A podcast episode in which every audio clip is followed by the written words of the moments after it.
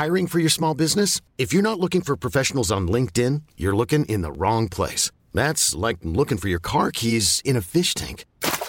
LinkedIn helps you hire professionals you can't find anywhere else, even those who aren't actively searching for a new job but might be open to the perfect role. In a given month, over 70% of LinkedIn users don't even visit other leading job sites. So start looking in the right place. With LinkedIn, you can hire professionals like a professional. Post your free job on linkedin.com slash achieve today.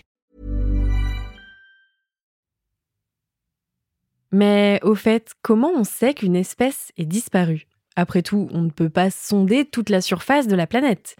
Mais heureusement, on peut s'aider par exemple des crottes du wallaby. Je suis Marie Trébert et dans cet épisode, on va parler des méthodes pour quantifier les espèces. Bienvenue dans la sixième extinction, le podcast Numérama pour mieux comprendre les menaces qui pèsent sur le vivant.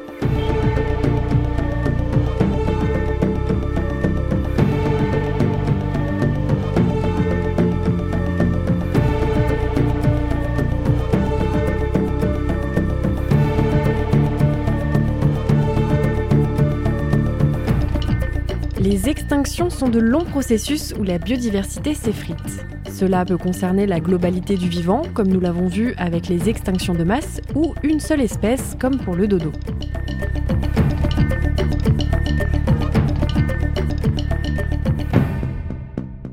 Aujourd'hui, sur le site de la liste rouge des espèces, on peut, en quelques clics, jauger le niveau de menace qui pèse sur une espèce.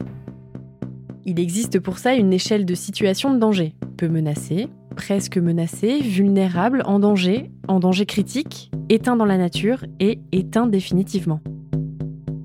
Deux autres catégories existent aussi, pas d'évaluation et manque de données. Car si le site regorge de chiffres assez précis, une question se soulève. Comment quantifier le vivant? Comment jauger qu'une espèce est en voie de disparition? Comment être certain par exemple qu'il ne reste qu'une centaine d'axolotes dans la nature? Alors, on ne va pas se voiler la face, il est impossible de chiffrer précisément ces données. Mais il est tout de même possible d'obtenir des estimations assez précises. Connaissez-vous la taxonomie? C'est la science qui classifie le vivant. Une tâche immense qui consiste à décrire, caractériser, nommer l'ensemble des organismes vivants de notre planète. Rien que ça. Une tâche qui est loin d'être achevée quand on sait que le nombre actuel d'espèces décrites est d'environ 1,8 million et qu'en réalité on estime qu'entre 5 à 30 millions d'espèces grouillent sur notre planète. Tout en sachant qu'environ 10 000 espèces sont découvertes chaque année. La description du vivant prendra des siècles et ne sera sûrement jamais une tâche vraiment achevée définitivement un jour. Mais comment faire le calcul? Comment définir la part du vivant qui disparaît? Pour ça, plusieurs méthodes existent de nombreuses formules mathématiques. Certains scientifiques se basent sur l'histoire des extinctions de masse en jaugeant leur durée moyenne, environ 5 millions d'années. Si on fait le calcul, on pourrait donc s'attendre sur une période de 100 ans à voir disparaître un cinquante millième des espèces, soit 0,002%. Pour être encore plus précis, si on prend en compte qu'il existe 10 à 20 millions d'espèces, on pourrait donc naturellement s'attendre à l'extinction de 200 à 400 espèces par siècle. Mais attention, c'est un rythme qu'il faut moduler en fonction des organismes, de leur rythme de reproduction, d'autres facteurs et justement des groupes taxonomiques. La disparition des espèces est un processus qui est parfois naturel, mais il est à surveiller attentivement, car si un certain rythme n'est pas alarmant, un déclin plus massif et dense peut l'être. Aujourd'hui, nous commençons à esquisser ce qui pourrait ressembler à une sixième extinction de masse mais pas trop vite, nous y reviendrons un peu plus tard. À partir de tout ça, on comprend donc pourquoi les taxonomistes ont un rôle si précieux. On pourrait même les comparer à des gardiens du vivant. Car en classifiant celui-ci, en collectant des données, en établissant des descriptions, ils ont toujours un œil attentif rivé sur cette biodiversité et par conséquent son état. Cette science a un réel aspect conservateur de la nature. D'ailleurs, de la taxonomie découle une discipline récente, la biologie de conservation. Récente car elle a émergé dans les années 1960. C'est une science multidisciplinaire qui mêle écologie et biologie des populations d'espèces, tout en s'appuyant sur d'autres disciplines comme la paléontologie, la génétique, l'économie, la philosophie, etc. Elle œuvre concrètement à trouver des mesures de protection pour les habitats et les espèces menacées. En combinant les connaissances dans différents domaines, elle documente la diversité biologique, étudie l'impact des activités humaines sur les espèces, les communautés et les écosystèmes et développe des solutions pour prévenir l'extinction des espèces ou pour maintenir leur diversité génétique. C'est une nouvelle façon d'appréhender la biodiversité avec une vision durable, dans une époque où les activités humaines semblent avoir un réel impact sur la biodiversité mondiale. La biologie de conservation est une science, oui, mais une science engagée, une science de crise. Quantifier le vivant, c'est le préserver. Et parfois, dans cette quête d'estimation de la biodiversité et sa conservation, de drôles d'histoires montrent le bout de leur nez.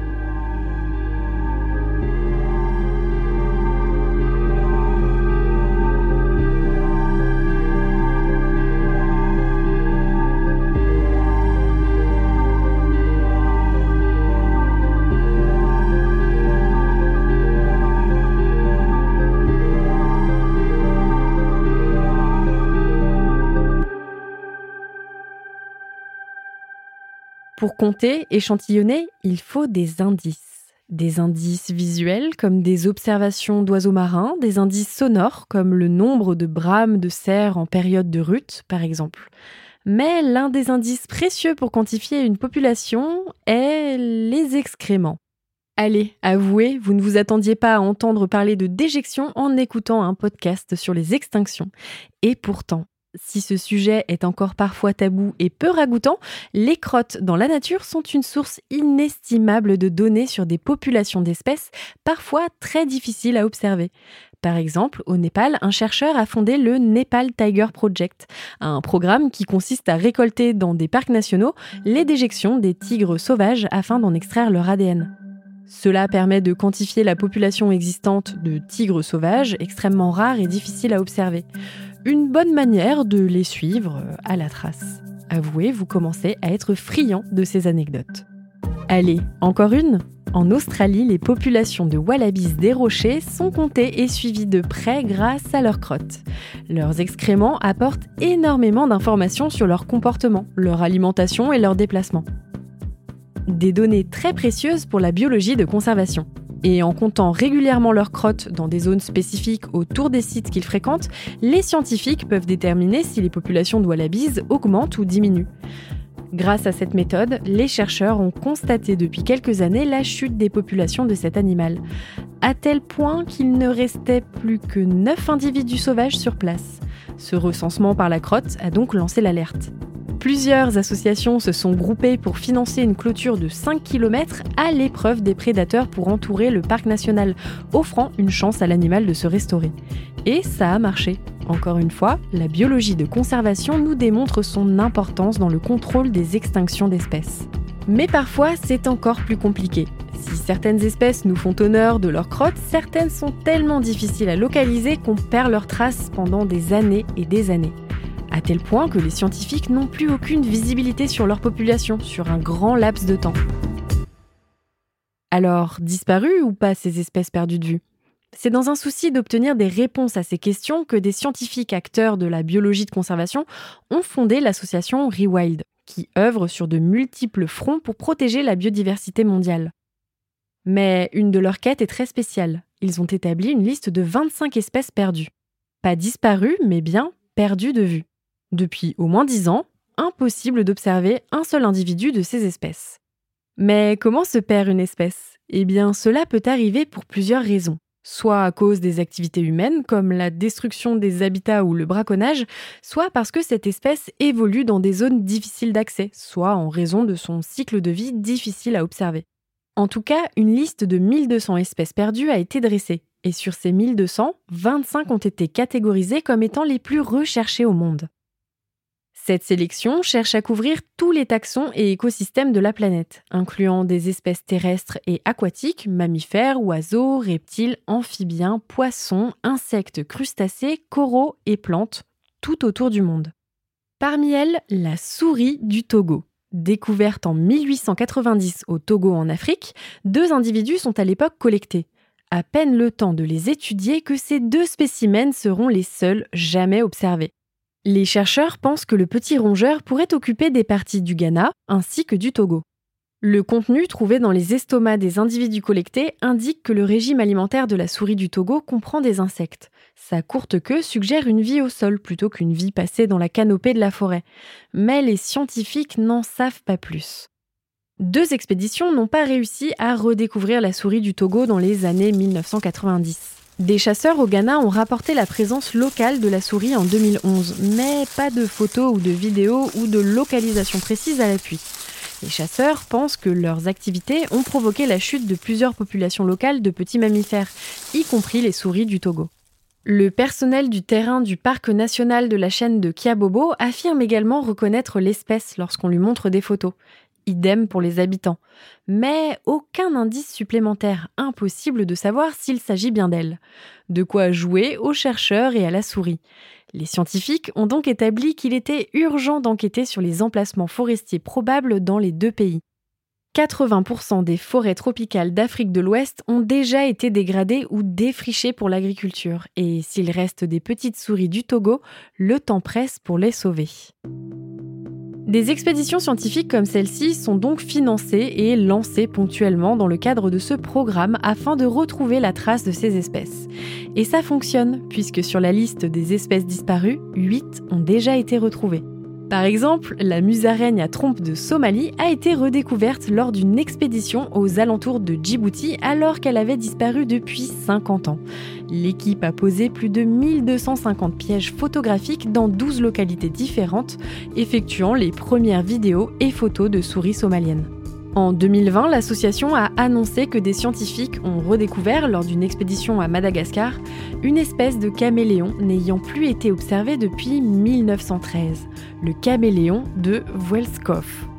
En juin 2022, une équipe de scientifiques confirme avoir identifié une tortue de Fernandina aux Galapagos, disparue depuis 1906 les efforts portent leurs fruits. Voici pourquoi et comment la science est importante dans la préservation du vivant, pour avoir les moyens d'anticiper et réagir en cas de situation critique. La biologie de conservation est à ce titre une science de l'espoir. Mais vous aussi êtes tout aussi important. Vous aussi qui écoutez ce podcast êtes un gardien de la biodiversité. Oui oui, car si la science catalyse la conservation des espèces, elle a besoin d'ambassadeurs et d'ambassadrices. Difficile pour les chercheurs d'être partout à la fois. C'est là que vous entrez en jeu en prenant part à des programmes de sciences participatives par exemple. N'ayez pas peur, on ne vous demande pas d'aller arpenter les forêts du Ghana. Aujourd'hui, par des protocoles simples mais rigoureux, il est possible d'aider les scientifiques dans leurs lourdes tâches au travers de programmes mis en place. Chaque citoyen et chaque citoyenne peut contribuer à la collecte de données sur la biodiversité. D'ailleurs, cette science participative n'est pas si récente, puisque déjà depuis 1860, l'administration du Muséum impérial d'histoire naturelle offrait des instructions de collecte d'objets d'histoire naturelle à l'attention d'expatriés ou de voyageurs. Et ça marche. Sur le site de l'OPEN, l'Observatoire participatif des espèces dans la nature, vous pouvez retrouver tous les programmes en cours. Vous trouverez ce qui vous botte en fonction de votre région, de vos envies. Signaler des hérissons, observation de papillons ou d'oiseaux dans votre jardin, présence d'amphibiens sur les routes, plantes en ville, des centaines existent et à chaque programme ses outils, applications sur smartphone dédiées, site internet, vous n'avez qu'à vous laisser guider. Un bon moyen pour tous de se reconnecter à cette nature qui a besoin qu'on lui porte de l'attention. Un bon moyen de s'impliquer et de se responsabiliser.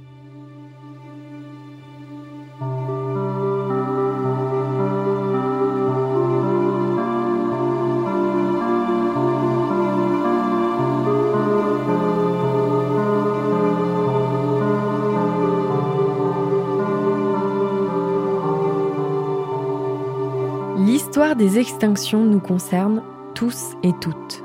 Et nous pouvons, ensemble, lui donner un souffle différent avant qu'il ne soit trop tard. Car si la biodiversité mondiale s'adaptait plus ou moins et cohabitait avec l'humain, aujourd'hui les espèces ne suivent plus le rythme.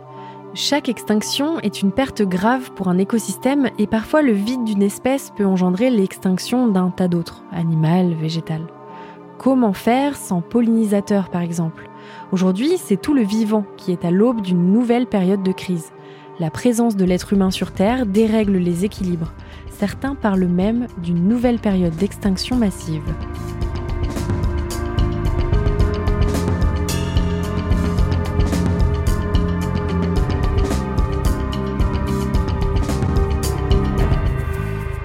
C'était le cinquième épisode de la sixième extinction, un podcast Numérama en six volets à retrouver sur toutes les plateformes d'écoute.